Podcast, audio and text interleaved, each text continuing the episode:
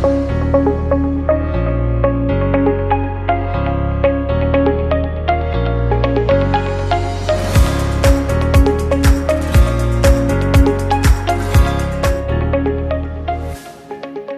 pueblo de Dios, mi nombre es Francis Hueso y es una bendición darles la bienvenida a Piedra Angular, el podcast de Gracia Global o Global Grace. Nuestro ministerio es bilingüe. Estamos localizados en Sacramento, California, pero nuestro deseo es bendecir tanto a las personas que viven en los Estados Unidos como a nuestros hermanos de Latinoamérica. Hemos estado hablando sobre salud emocional y este es el episodio número 6. Hoy vamos a estar platicando sobre algunos de los factores que afectan nuestra salud emocional. Sé que al hablar sobre salud emocional muchas personas esperan que hablemos sobre temas como adicciones, problemas como la ansiedad, la bulimia o la anorexia, o hasta de maldiciones generacionales, pues todos estos trastornos están incluidos en lo que es sanidad emocional. Pero Dios en esta serie me ha dado una dirección diferente. Espero que más adelante Dios me permita cubrir todos estos temas, pero creo que en esta serie es más importante que pongamos un buen fundamento para el tema y discutamos lo que afecta a nuestra salud emocional. En los capítulos anteriores concluimos que es importante que todo nuestro ser esté íntegro, lo cual logramos buscando salud física, emocional y espiritual. Debido a que vivimos en un mundo que sufre las consecuencias de la desobediencia del hombre, es responsabilidad nuestra hacer todo lo posible por lograr y mantener nuestra salud. Hoy vamos a hablar sobre algunos de los factores que impiden que tengamos y retengamos la salud de nuestras almas. Obviamente no vamos a poder discutir todas las cosas que afectan nuestro progreso al buscar salud emocional, pero en este episodio vamos a discutir algunos. El primero y en mi opinión uno de los factores más comunes que impiden que obtengamos salud emocional es el rencor o la falta de perdón. Mateo 6, 14 y 15 nos dice porque si perdonan a otros sus ofensas, también los perdonará a ustedes su Padre Celestial. Pero si no perdonan a otros sus ofensas, tampoco su Padre Celestial les perdonará las suyas. Pueblo de Dios, nadie puede vivir en este mundo sin ser ofendido. El mismo Cristo nos dijo que era imposible que las ofensas no vinieran. Por lo tanto, el creyente tiene que tomar la decisión de perdonar cada ofensa que llegue a su corazón. Me encanta el libro de John Bevere titulado La trampa de Satanás, en el cual John compara a la ofensa con una trampa de cazador. Cada vez que no perdonamos ofensas, caemos en una trampa del diablo, la cual nos mantiene presos hasta que logramos perdonar a las personas que nos han ofendido. Siervo, no crea que al decir que tenemos que perdonar estoy considerando el perdón como algo fácil de lograr. Sé que una cosa es perdonar a la persona que sin querer nos ha pisoteado, y otra cosa es perdonar a personas que nos han abusado por años o que han hecho sufrir a nuestros seres queridos. Pero al no perdonar a las personas que nos ofenden o nos hieren, estamos también evitando que Dios nos perdone a nosotros y manteniendo a nuestras almas en dolor. En mi opinión, el perdón es un paso necesario para poder obtener salud emocional.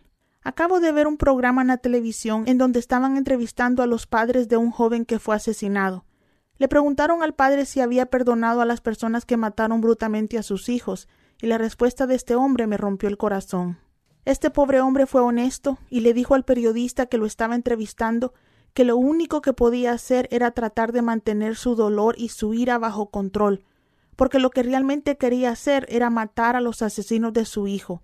Y aunque había ido a consejería, la consejería no le estaba ayudando a aliviar su dolor. Es obvio que este padre no puede ni imaginar llegar a perdonar a esas personas, pero tanto él como su esposa están paralizados y atrapados en ese rencor. Las personas que mataron a su hijo no solamente le robaron la vida de ese joven que amaban tanto, también les robaron el resto de sus vidas, pues están paralizados en ese crimen. Créame que estoy orando por esas personas porque son víctimas dobles del pecado de esos asesinos. Estas personas tienen toda la razón y derecho de sentirse así, pero no logran nada quedándose atrapados en ese dolor y rencor.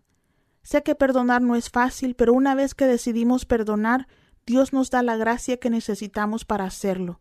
No sea una doble víctima de Satanás. Si hay rencor en su corazón, decida liberarse de esa cárcel y perdone. Otro factor que afecta nuestra salud emocional es el pecado. Una vida en pecado tiene las puertas abiertas para Satanás. No podemos recibir salud emocional sin estar dispuestos a trabajar en nuestras vidas, alejándonos del pecado. Creo que hasta cierto punto nosotros los ministros somos responsables de que las personas que vienen a la iglesia ya no busquen santidad, pues ya casi no hablamos de la necesidad que tiene el cuerpo de Cristo de alejarse del pecado. Y eso es uno de los factores que contribuyen al hecho que en muchos casos no existe diferencia entre las personas que vienen a la iglesia y las personas que no conocen de Dios. Es ilógico esperar que nuestras vidas sean distintas a las vidas de las personas que no conocen a Cristo, si a pesar de asistir a una iglesia vivimos igual que ellos. Recuerde que entre más nos parezcamos a Cristo, causamos menos dolor y por consiguiente vivimos también con menos dolor. Así que si queremos que nuestras almas estén íntegras, tenemos que vivir una vida en santidad. El factor número tres de las cosas que impiden nuestra salud emocional es la ignorancia o la falta de conocimiento bíblico. Muchas veces porque no leemos la Biblia, desconocemos los hermosos recursos que Dios ha provisto para restaurar nuestras almas. Uno de mis pastores solía decir que la Biblia trabaja únicamente para el que la hace trabajar, y eso es lo que Cristo nos dice en Juan 8:32, el cual dice, y conocerán la verdad, y esa verdad los hará libres. Muchas personas piensan al leer este versículo que al venir a Cristo, quien es la verdad, que el solo conocerle les hace libres. Pero eso no es lo que Cristo nos dijo. El versículo dice que la verdad que conocemos, o en otras palabras sabemos o entendemos, es la que nos hace libre. Y por no leerla estamos desperdiciando ese tesoro. Si no leemos la Biblia es bien fácil que alguien nos confunda con una doctrina falsa, o que nos dejemos llevar por mezclas de Biblia y de opiniones de otras personas. Yo siempre le digo a las personas que entreno o a las congregaciones que Dios me ha permitido pastorear que es nuestra responsabilidad y privilegio examinar todo lo que oímos a la luz de la Biblia, para que nadie nos engañe, nadie nos abuse o nos mantenga en creencias religiosas que no son bíblicas. Hace años di consejería a un grupo de personas que estaban siendo engañados espiritualmente y estafados financieramente por una secta falsa. Estas personas estaban abusando de este grupo de creyentes que amaban a Dios con todo su corazón pero que no conocían mucho la Biblia. Siervos, ahora más que nunca tenemos que apropiarnos del hermoso tesoro que tenemos en las Escrituras. Les garantizo que si desarrollan una vida saludable de lectura bíblica no se van a arrepentir. Otro factor que impide nuestro progreso hacia la salud emocional es que a veces hemos vivido por tanto tiempo en dolor que ya nos acostumbramos a ese dolor. Una vez estaba haciendo un llamado al altar para sanidad y pedí que las personas enfermas pasaran al frente. Un grupo de personas vino al altar, pero antes de que empezara a orar por ellos, el Espíritu Santo me indicó que habían muchos más que él quería sanar, pero que no habían pasado, pues estaban tan acostumbrados a controlar sus enfermedades con medicina que ya no se consideraban enfermos. Cuando di esta explicación, más de la mitad de la congregación pasó, y Dios sanó a personas de dolores de cabeza, dolores de espalda crónicos, problemas menstruales y presión alta. Estas personas habían vivido tanto tiempo con esos problemas que ya se habían adueñado de ellos. Siervos, Dios no quiere que vivamos esclavizados bajo el control de ningún trastorno, ya sea físico o emocional. A veces oigo a personas hablar de sus problemas como si estuvieran hablando de una mascota. Llaman a la ansiedad mi ansiedad como si fuera algo a lo cual tienen que resignarse a vivir con ella.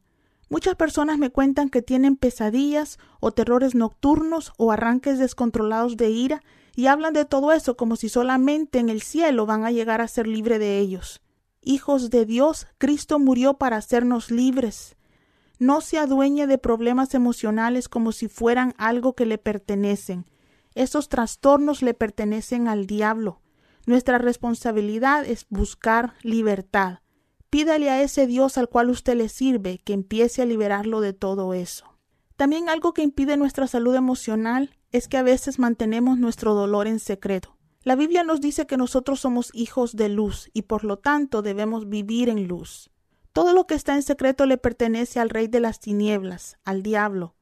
Hay personas que fueron abusados cuando eran niños y llegan a adultos sin decirle a nadie su dolor y ese abuso causa que vivan con problemas emocionales.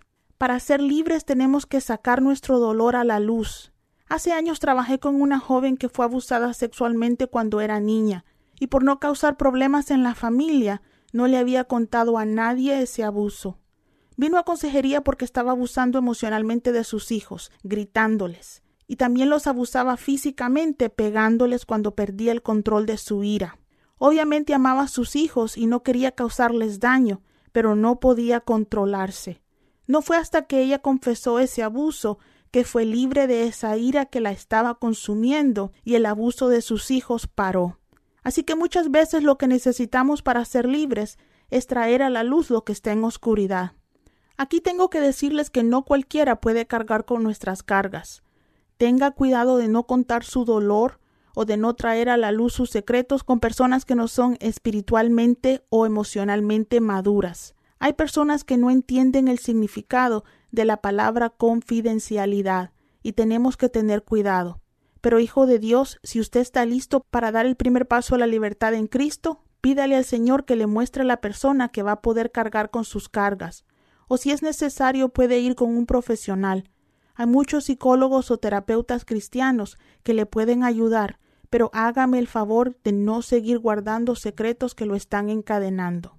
Y el último factor que creo que afecta nuestro progreso hacia salud emocional es que a veces no entendemos el propósito de Dios para nuestras vidas. Hijo de Dios, todo lo que Dios hace tiene un propósito. Dios no malgasta nada, y si usted está en esta tierra es porque Dios lo necesita. No malgaste su vida viviendo sin alcanzar su propósito. No deje que el dolor, aparte de mantenerlo en sufrimiento, le robe su destino. Decídase de una vez a salir de esa depresión, ansiedad, adicción o de cualquier cosa que lo esté deteniendo. Hace poco escuché la historia de una mujer que perdió a sus cuatro hijos en un campo de concentración nazi. Después de sufrir esa pérdida y de casi morir ella también, regresó a Israel. Por todo el abuso que sufrió en el centro de concentración, tuvo que vivir toda su vida con un gran dolor físico. Cuando uno de los médicos que la atendía le preguntó que cómo era que con tanto dolor y sufrimiento todavía estaba viva, ella le contó que ahora era la directora de un orfanato de niños que perdieron a sus padres en el mismo campamento donde ella perdió a sus hijos. Ella tenía una razón para vivir. Su carrera en la tierra no había terminado. Usted como esa dama tiene razones para vivir. No deje que su dolor lo pare. Tanto su familia natural como la espiritual lo necesitamos. Haga que su vida cuente. No se dé por vencido, no se canse de buscar salud emocional. Mis hermanos, ha sido un verdadero privilegio pasar estos minutos con ustedes. Para más información sobre nuestro ministerio, por favor visítenos en globalgraceministries.com o escríbanos a info info arroba globalgraceministries.com. Hasta pronto.